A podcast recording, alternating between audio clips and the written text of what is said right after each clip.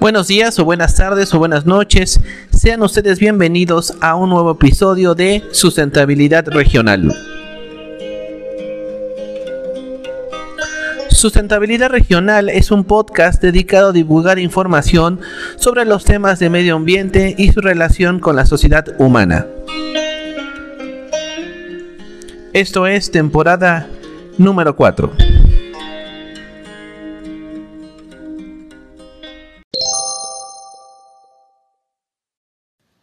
Sean ustedes bienvenidos a la cuarta temporada del podcast Sustentabilidad Regional.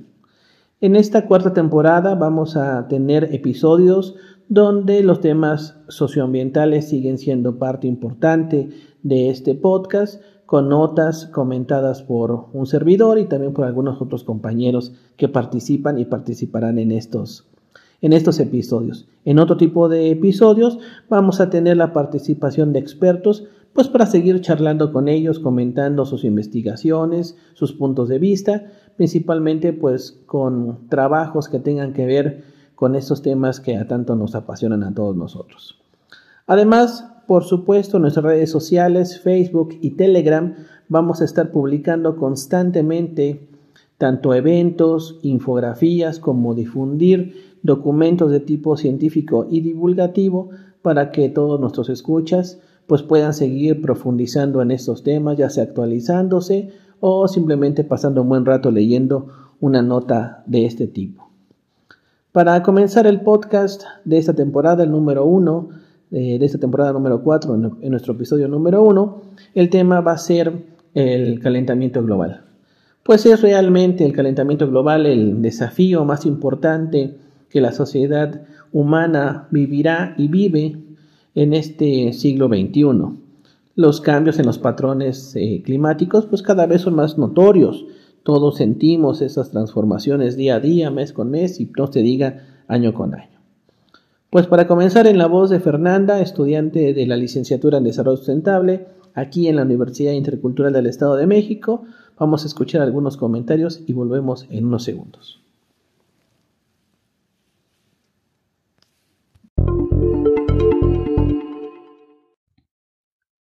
El año 2021, el año de las decisiones. Este año se produjo una afluencia constante de informes respaldados por las Naciones Unidas en las que resuena un contundente mensaje. El cambio climático provocado por el ser humano es una amenaza urgente y de carácter existencial para la vida en la Tierra. La pregunta es, si los esfuerzos de la comunidad internacional para hacer frente a la crisis se traducirían en una acción significativa como se vio en el COP26. Para evitar un cambio climático catastrófico, el aumento de la temperatura global debe mantenerse en un máximo de 1.5 grados centígrados por encima de los niveles preindustriales. Pero las probabilidades de un mayor calentamiento global en los próximos cinco años van en aumento. El emblemático informe de la Organización Meteorológica Mundial, OM, sobre el estado del clima mundial advirtió en abril de que la temperatura media global ya había subido 1.2 grados centígrados y un estudio del Programa de las Naciones Unidas para el Medio Ambiente, PENUMA, reveló en octubre que si no se mejoran los compromisos de reducción de las emisiones de gases de efecto invernadero, el mundo va camino a alcanzar 2.7 grados centígrados este siglo. Otros informes de organismos de las Naciones Unidas mostraron que las concentraciones de gases de efecto invernadero alcanzaron niveles récord y que el planeta va camino a un peligroso sobrecalentamiento con repercusiones alarmantes para las generaciones actuales y futuras. Uno de los efectos de cambio climático es una mayor frecuencia de los fenómenos meteorológicos extremos. Y este año volvimos a ser testigos de muchos, como las catastróficas inundaciones en varios países de Europa Occidental que provocaron varias muertes en julio, y los devastadores incendios forestales en países mediterráneos y en Rusia en agosto.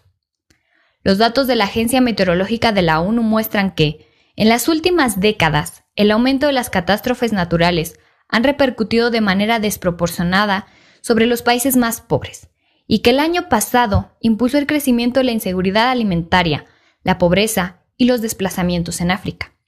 Asimismo, se ha señalado que en América Latina y el Caribe es una de las regiones del mundo más afectadas para el cambio climático y los fenómenos meteorológicos extremos que están causando graves daños para la salud, la vida, la comida, el agua, la energía y el desarrollo socioeconómico de la región. Paradójicamente, los países que más sufren esta crisis climática son precisamente los que han contribuido a ella en menor medida. Una cuestión que reivindica energéticamente los gobiernos y los activistas que consiguieron llevar a la mesa de debate el tema de la adaptación. El aumento de la capacidad de adaptación es un pilar fundamental del Acuerdo de París 2015 sobre el cambio climático. Su objetivo es reducir la vulnerabilidad de los distintos países y comunidades al cambio climático, fortaleciendo significativamente los esfuerzos nacionales para adaptarse incluso mediante el apoyo y la cooperación internacional. Sin embargo, el tiempo se agota para algunos, sobre todo para los pequeños estados insulares en desarrollo, que corren el riesgo de quedar sumergidos por la subida del nivel del mar y no cuentan con los recursos económicos necesarios para protegerse. Un informe clave del Programa de las Naciones Unidas para el Medio Ambiente, PENUMA, señaló en noviembre que incluso si los países cerraran el grifo de las emisiones hoy, los efectos climáticos persistirían durante décadas. Necesitamos un cambio radical en la ambición de la adaptación para la financiación y la aplicación, con el fin de reducir significativamente los daños y las pérdidas derivadas del cambio climático, afirmó la directora del PENUMA, Inger Anders, y lo necesitamos ahora. El mundo necesita un recorte del 6% de los combustibles fósiles para evitar lo peor del calentamiento global. Sin embargo, se estima que la producción de minas de carbón aumente un 2%. Si de verdad queremos frenar el aumento de la temperatura, se requiere también acelerar la transición mundial hacia formas de energía más limpias y acabar con el uso de carbón. No obstante la mejora de compromisos climáticos, los avances de este frente siguen siendo escasos. Según los planes actuales, los gobiernos seguirán produciendo energía a partir de fuentes combustibles fósiles en cantidades que provocarán un incremento de la temperatura global. La supervivencia humana y del planeta precisa en un modelo de fuentes energéticas renovables y asequibles para todos. En un intento por dar vuelco a la forma de generar y consumir la energía, la ONU celebró un diálogo de alto nivel sobre energía, el primero sobre la cuestión en 40 años los gobiernos nacionales se comprometieron a proporcionar electricidad a más de 166 millones de personas en el mundo, y las empresas privadas a algo más de 200 millones.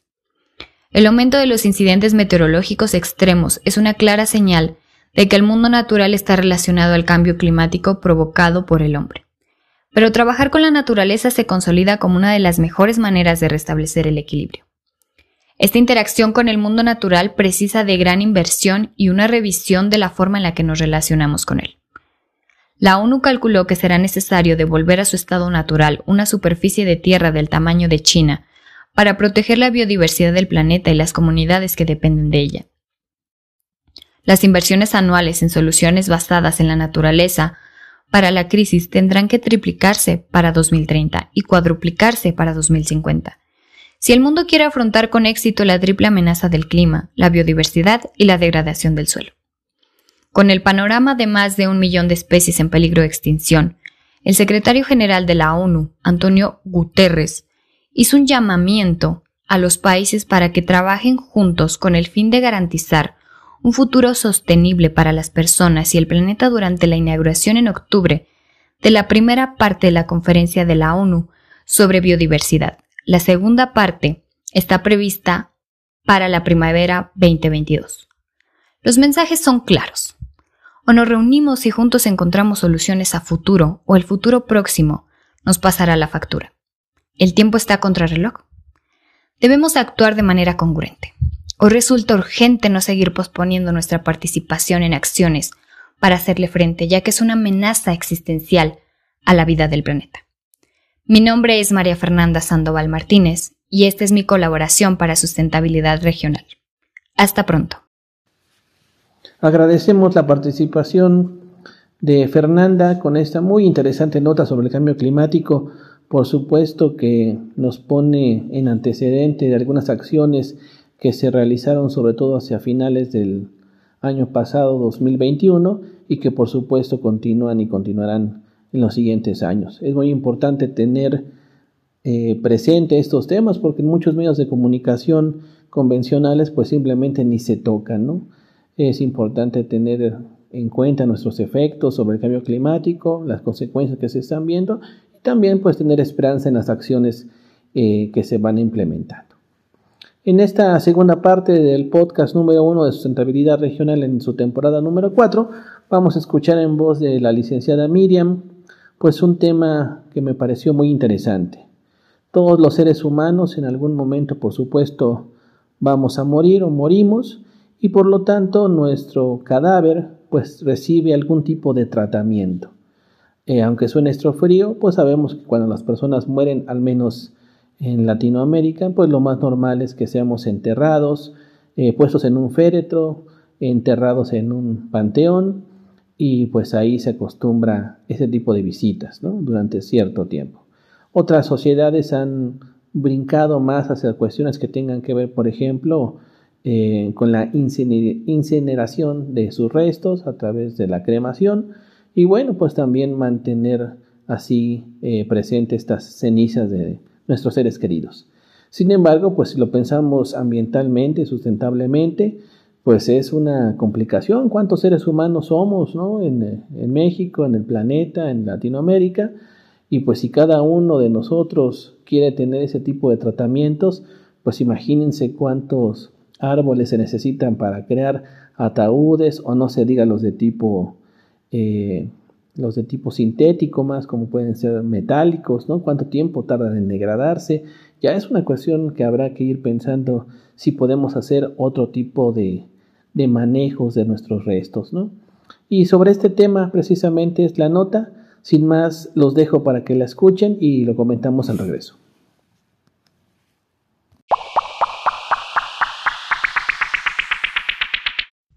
Enero 2022. ¿Qué es la acuamación? La alternativa que se promociona como más ecológica que la cremación. El 26 de diciembre del pasado año falleció el arzobispo Desmond Tutu, un héroe de la lucha contra el apartheid, quien antes de partir pidiera que su cuerpo fuese sometido a la acuamación, hidrolosis alcalina, su nombre científico.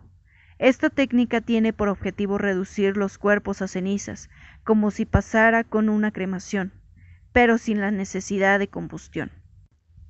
De acuerdo con la empresa Resmontion, con sede en el Reino Unido, al realizar un análisis ambiental de modo independiente, en este se demostró que al usar la cremación con agua, se reducen las emisiones de gases de efecto invernadero en un aproximado del 35% a lo que la empresa BioResponse indicó que dicha tecnología reduce el uso de energías en un 90% en comparación con la cremación convencional.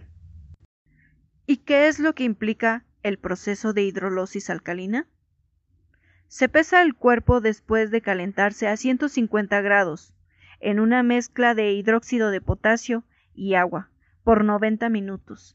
Esto provoca que el tejido corporal se disuelva dejando solo los huesos, que posteriormente se enjuagan a 120 grados. Se dejan secar y se pulverizan, usando una máquina llamada cremulador. Por último, los restos se pueden enterrar o esparcir de acuerdo con los deseos del difunto. Esta técnica se realiza solo en algunos países. Por ejemplo, en el 2011 en Estados Unidos se instaló la primera máquina de modo comercial. El procedimiento era legal en ocho estados de Estados Unidos. Sin embargo, de acuerdo con el investigador Philip Olson, habían sectores que se oponían fuertemente a esta tecnología, a pesar de que los estudios realizados demostraban varios beneficios ambientales de la hidrolosis. En mi opinión personal, Considero que la mayoría de los humanos consideran apropiado seguir con ciertos patrones de conducta o hábitos que en la actualidad no encajan a las condiciones actuales del planeta. Puede ser por miedo al cambio en sus creencias, costumbres o tal vez por cuestiones religiosas. Sin embargo, estamos en momentos críticos donde nuestra existencia depende de cambios que nos acerque más a un estilo de vida sustentable en todos los aspectos y que se vea reflejada en nuestras acciones. Tomara conciencia sobre la responsabilidad ambiental que tenemos y sobre los pocos recursos naturales que tenemos. Gracias, licenciada Miriam, por esta interesante nota y tu punto de vista. Pues sin duda, como decíamos, un tema interesante, ¿no? Cómo debemos ir buscando como sociedad, pues encontrar nuevos caminos, nuevas formas de realizar nuestras actividades sin tener pues un impacto ambiental tan, tan importante, ¿no? De ahí que esta técnica eh, que nos platicó Miriam en la nota, pues creo que es muy interesante y pues los invito a que la busquen por ahí, la sigan eh, viendo a ver qué tan fácil será de implementar en algún tiempo, pues al menos en México, ¿no? Sin más, pues aquí llegamos nuestro episodio número uno, temporada 4 de sustentabilidad regional. Agradecemos su participación. Les mandamos un saludo desde la Universidad Intercultural del Estado de México y nos escuchamos en la próxima. Hasta luego. Hasta aquí el episodio de hoy. Te invito a que nos sigas en Facebook y Telegram como Sustentabilidad Regional. En estos espacios encontrarás mucha información asociada a la relación ambiente y sociedad. Mi nombre es Israel Cárdenas, agradezco tu preferencia y te invito a escuchar nuestro próximo episodio. Esto es Sustentabilidad Regional.